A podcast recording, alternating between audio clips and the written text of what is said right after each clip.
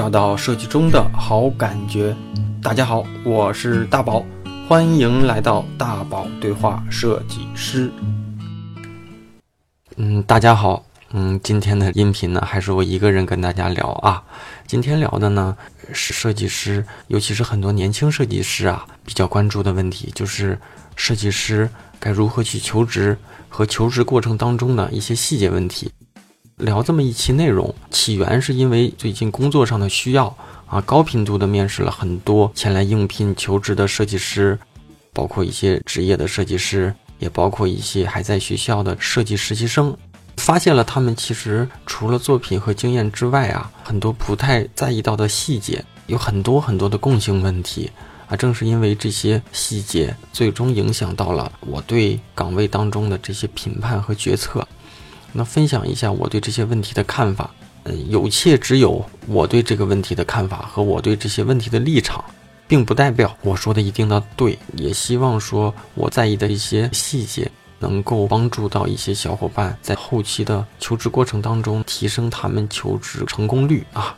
首先呢，我觉得应该放到第一点来说的就是要守时，因为近期我接触到的这些面试者，十个面试八个迟到。真是一点都不夸张，啊，给面子的这种迟到可能十几分钟、半小时，有的松松垮垮的迟到一小时，那也遇到过啊，这种两三个被放鸽子的，啊，还有这种很奇葩的，就是迟到面试将近三小时，下午两点钟约的面试时间呢，将近五点钟来，我都有点 恍惚了，到底这个是不是我要面试的那个人啊？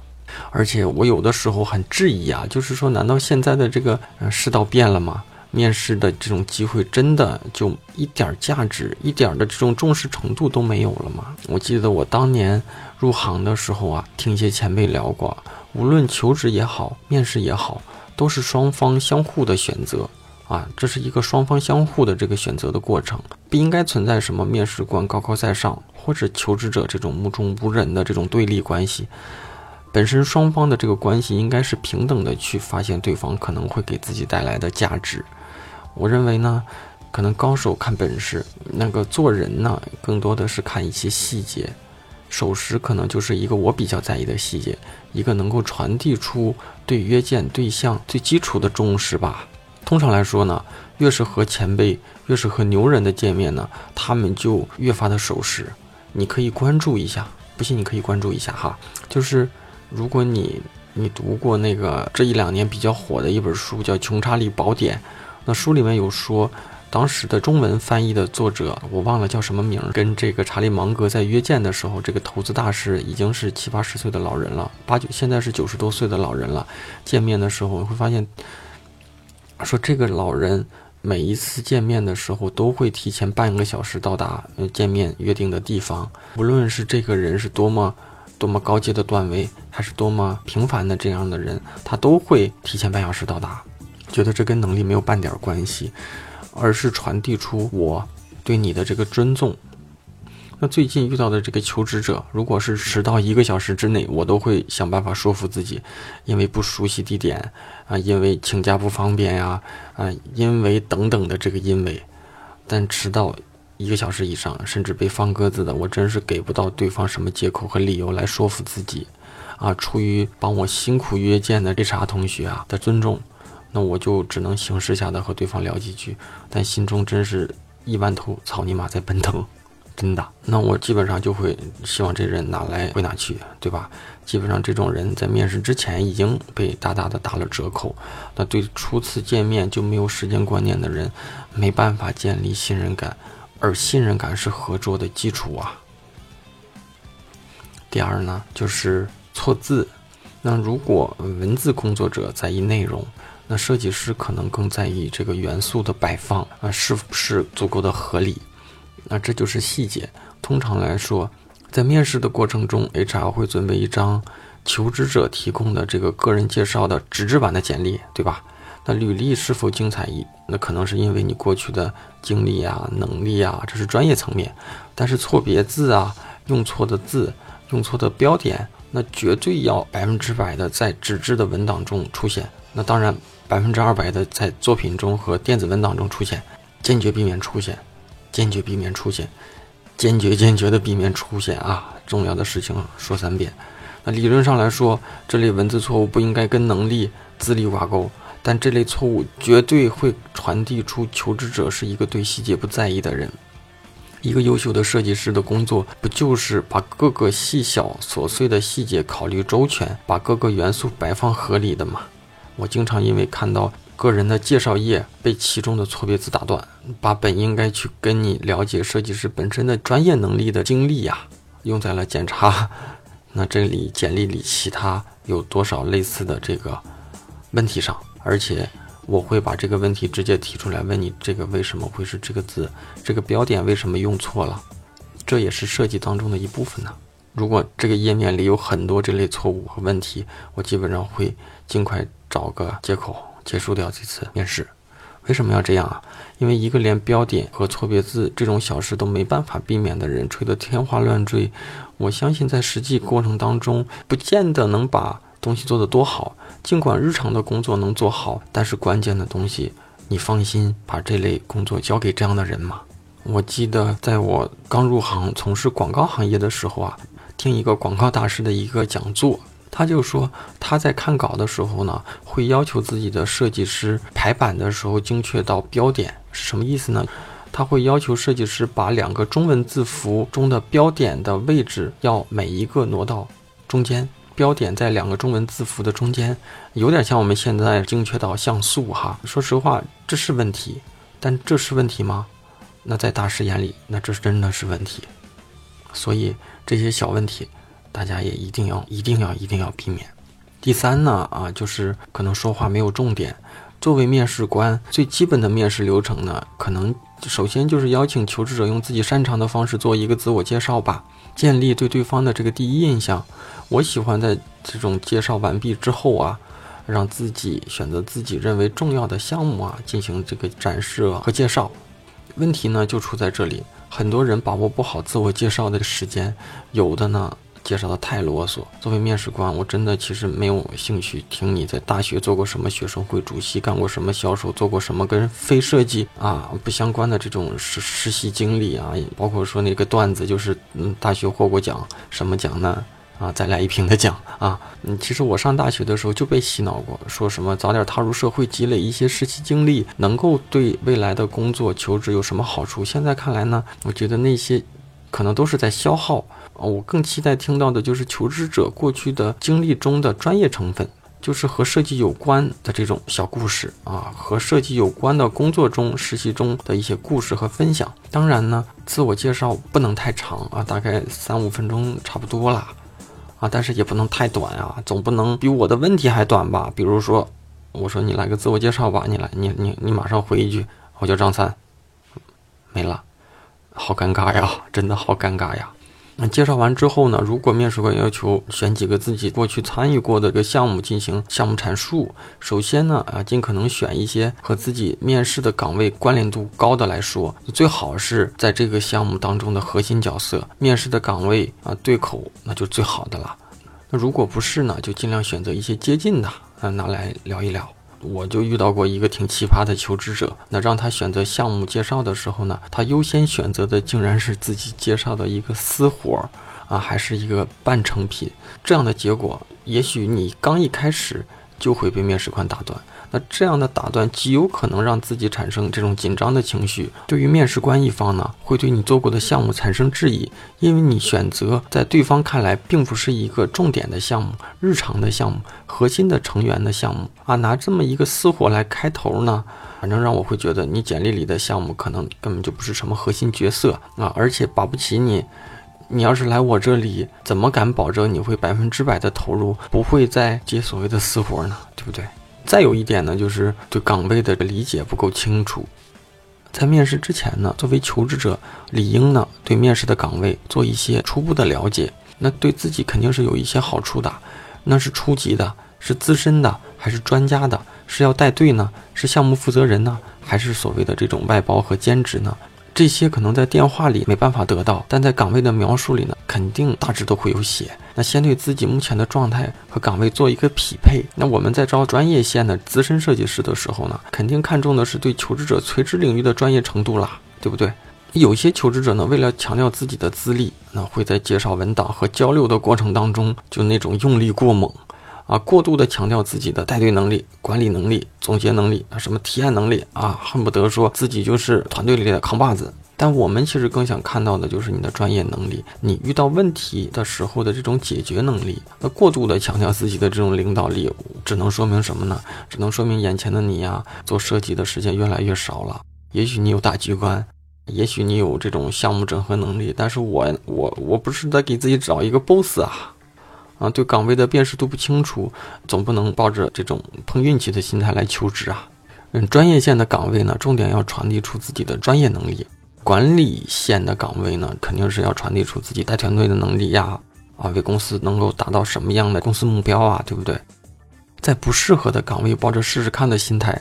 我相信大多都没办法侥幸过关，而且浪费了一次一次的求职机会啊！毕竟你最理想要加入的公司如果被拒绝了，想在二次接到面试的机会，肯定要更加困难了。我不知道大家知不知道啊？现在的互联网公司都有求职者的档案录入，什么意思呢？就是你如果这一次求职不成功，你何时面试，面试什么部门，谁作为面试官进行的面试和他对你的评价，所有的都有一次评价。就跟淘宝的售后评价是一样的，所以呢，千万别轻易的浪费掉一个机会。而且，你有机会再接到这家公司的面试邀请的时候，这些东西也会被第二个部门提前会查看啊，所以要积累自己的好人品啊。自信呢，我觉得也是肯定是会加分的。那咱们放到这一期节目的最后来聊这个话题呢，首先我想说的是，第一，自信很有必要；第二呢。自信绝对要建立在好的作品之上。很多设计师不擅长表达，真是不擅长，真是真是超级不擅长。坐下来聊项目的时候呢，手在抖，声音在抖，这样的细节一定会干扰到自己进行面试过程当中的交流，也会干扰到面试官呐，对不对？我看到这样的人，我会下意识地观察他的手，琢磨聊哪些话题能够缓解他的紧张情绪。但这样只是辅助他来更好的表达。如果整个的过程当中还是一个沟通不顺畅、充满焦虑的状态，那绝对不是一个好的状态。设计师的工作一半是设计，那一半是设计之后的阐述跟表达，啊，就是我们常说的设计故事，对不对？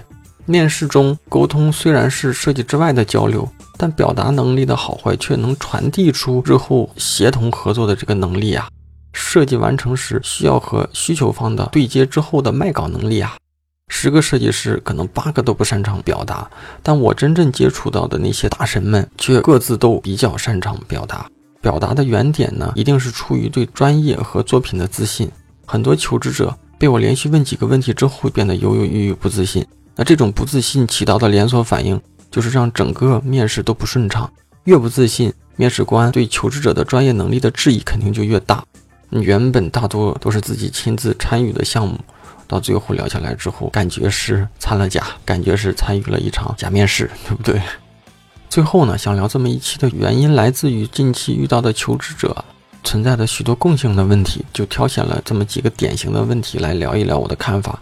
还有更多奇葩的问题呢，比如说作品参假，拿着公司其他人的项目的作品呢谎称自己的，还有比如面试到一半说自己有事要走。那我就服了。那面试你自己不知道提前预算好时间吗？还有啊，就是对自己的盲目自信，明明你自己过去没有做过类似的东西，啊，自己呢也承认过没有做过，但是就是敢大胆的说自己肯定能够做好，没有问题。同学啊，你哪来那么多自信呢？我觉得适当的谦虚肯定还是有好处的，啊，说多了就感觉是在胡说八道一样。那还有自带电脑，一打开。就是一打开屏幕之后，电脑键盘桌面脏乱不堪，键盘上全是灰尘啊！你甚至说头发油脂啊，而且关关键还是个姑娘家家，我我受不了。而且我觉得这种脏乱的生活状态，觉得会影响到我对你的判断和你做事逻辑啊。嗯，我觉得说到底，最终成功一定是建立在自己的专业能力。和对方的气场是不是吻合？表达能力，还有一些看似不重要的小的细节之中，通常做得好呢，不一定加分，因为企业对这个岗位就是有固定的要求啊。但是你做的不好，一定是减分的。所以很多人信誓旦旦的来，估摸着自己十拿九稳啊，最终不了了之的原因，肯定就是死在这些看不见的细节之上了啊。嗯，认真的做一下反思，如果去面试某些岗位，从头至尾会遇到哪些流程，好好做足准备，别让这些细节把自己杀死。那这一期节目差不多就聊到这里了。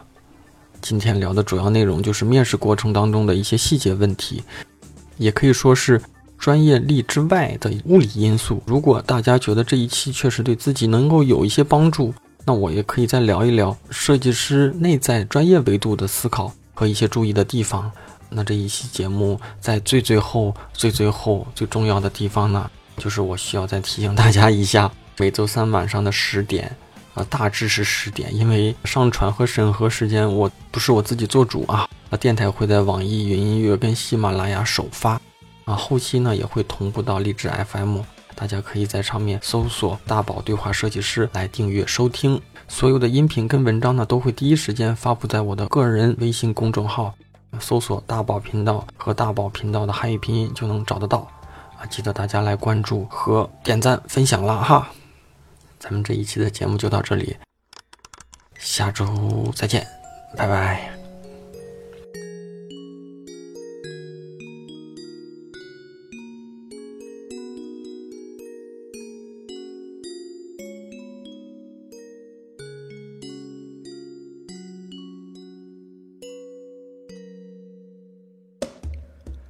望着墙角的时钟。时间在流动，滴答滴答的秒针在走。希望时光倒流，回到小时候，很单纯没有愁。我们说好了，不让彼此难过。夺走时间的沙漏，一分一秒无法逆流。很幸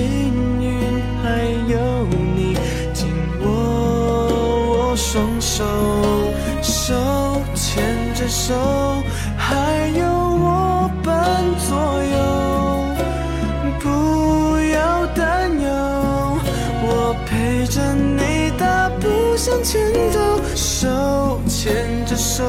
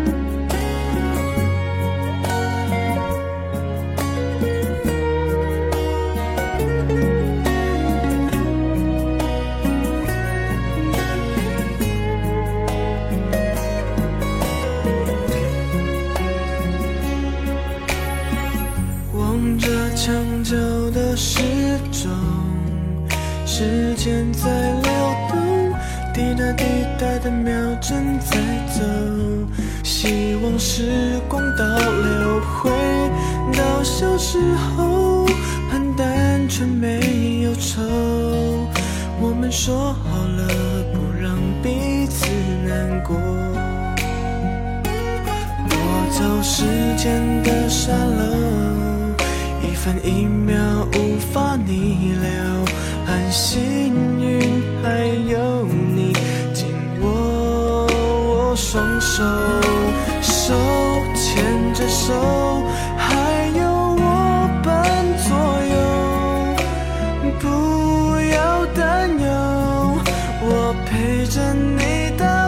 想起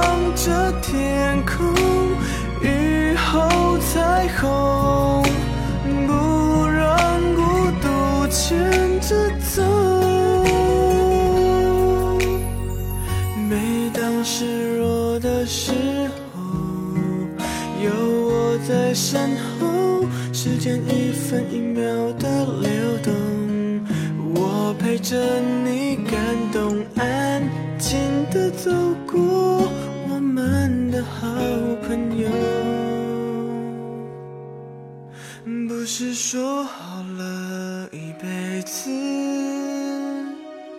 手牵着手。